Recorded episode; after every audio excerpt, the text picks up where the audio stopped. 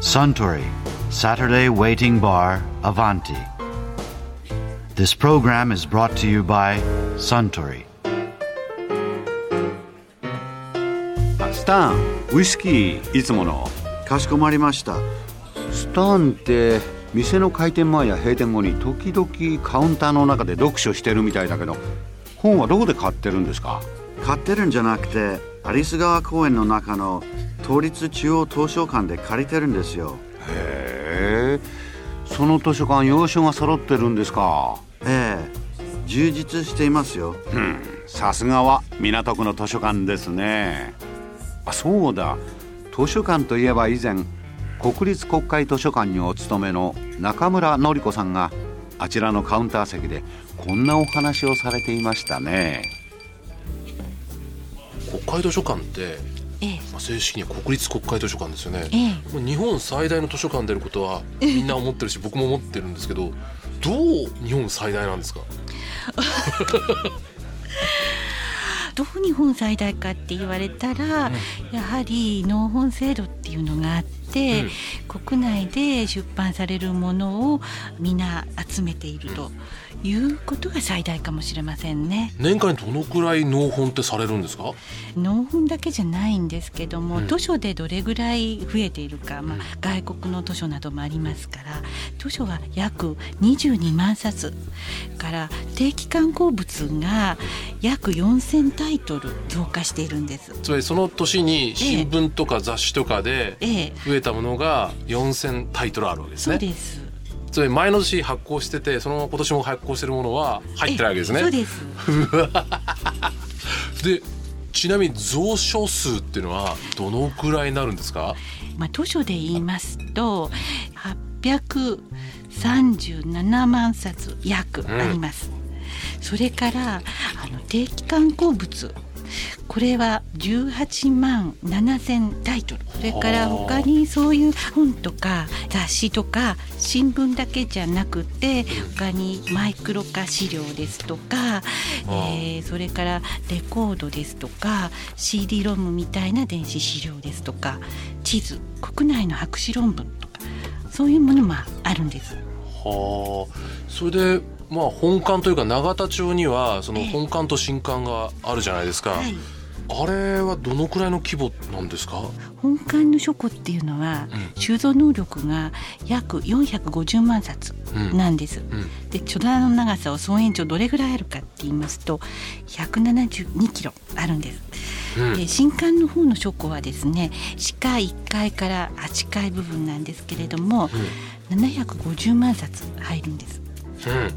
それで書棚の総延長がどれぐらいかと言いますと約240キロあるんです。っていうことはそこだけでまだ1100万冊とか1200万冊入る能力を持っていると。そういうことまだ大丈夫よってことですね。でその他にももちろん京都とか関西学研都市に関西館っていうのがある。し他にもあるわけですあねの上野に国際子ども図書館っていうのがあります。その総延長百何十キロはどういうふうに分かれてるんですか？なんかこうエレベーターでみんな何回何回ってなってるんですか？じゃあ本館の図書のことをちょっとお話ししますとね、17層に分かれてるんです。うん。それでその層によって置いてある資料群って今言ってるんですけど置いてあるものが違う。例えば。17層とつまり第17階みたいにフロアが分かれてるみたいなまあ大感じですね、体そんな風にイメージとしては。あのイメージしてくださって結構なん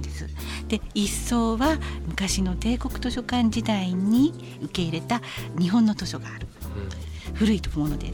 それから2層はやっぱり帝国図書館の時代にい受け入れた洋図書がある。それから最近のおものがあどこにあるかって言いますとですね13層っていうところにえー2003年以降に受け入れた日本語の図書があるんですちなみにもしそういうふうもしかすると14151617ってまだ空いてるんですか？いえいえいえいえ。え14151617はもう入ってます。入ってるんですえかはい入ってます。あーまあ入ってるから新刊作ったんですよね。あの本館の方は図書が入っていて、新館の方は雑誌等が入っております。はああそういう分かれ方なんですえね雑誌だけじゃないですけど新刊あの本館の方はあの図書が入っているというふうに考えてくださって結構なんです。ほでも図書が入ってるんですけれども古い図書については劣化してしまうので保存のためにマイクロ化しているんです。で古い図書をマイクロ化したものでマイクロフィッシュとかマイクロ資料は本館に置いてあります。ちなみに、借りやすい本は近くに置いといてとかそういうことはしないんですか？その置き場では。あのですね、書庫の中にどんなふうに置いてるかって言いますと、まず17層ありますけど、はい。はい、その層別に例えばですね一層だったら、旧帝国図書館の時代に私たちがあの受け入れたもの。で2層だったら旧帝国図書館時代に受け入れた外国語の図書とかですね。それから、えー、一番最近のものですと13層に2003年から整理された、えー、日本語の図書とかですね、うん、そんなふうに層によって置いとくものが違うんです。なんかジュラ紀白亜紀みたいな感じですね。そその中は請求記号順に並べていくんです。請求記号順、うん、請求記号っていうのは一つは分類記号と、はい、もう一つは配下記号って言って、まあ、並べる順と考えたらいいんです。それが請求記号って言ってるんですけれどもそれ順に並んでるんですね。でそれをどういう分野をどういうふうに並べていくかっていうのは、えー、これからどのぐらい増加していくかっていうのをこうある程度予測を立ててそれで、えー、あそうかそうじゃないと計画して例えば、えー、ある分野のが増えちゃったらパンパンになっちゃったら。えーそうです例えば一つの層に約ですね44万冊ぐらい入りますけど1年に10万冊ちょっと12万冊とかって入ってきますと4年間ぐらいしたらいっぱいになってしまいますよね。ですから例えばそれを分野別とその順番に並べてるわけですからこう少しずつその分野ごとに空きを作っていかないと層が持たないわけです。4年も持たなくなっちゃうんですね。そうそうそうところがあの予想外にこういう分野が増えた。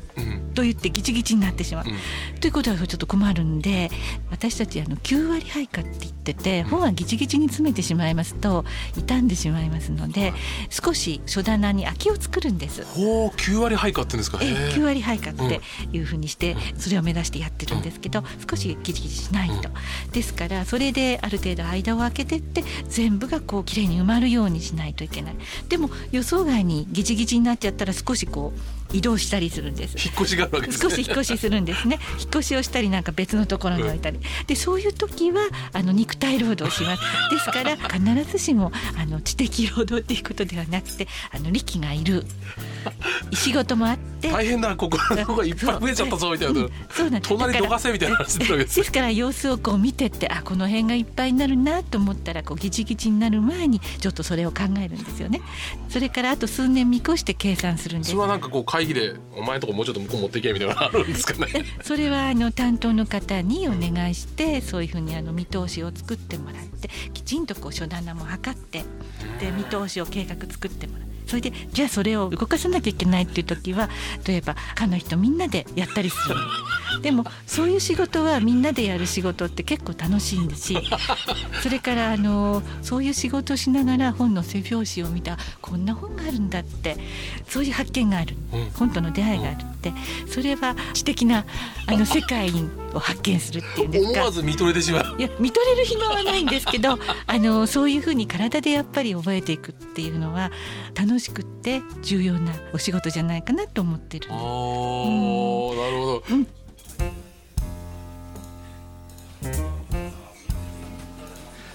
いや中村典子さんのお話面白かったですねアスタンウイスキーいつものもう一杯。かしこまりました。ところで私と一緒にもう少し聞き耳を立ててみたい方は毎週土曜日の夕方お近くの FM 局で放送のサントリーサタデーウェイティングバーにいらっしゃいませんか？面白い話が盗み聞きできますよ。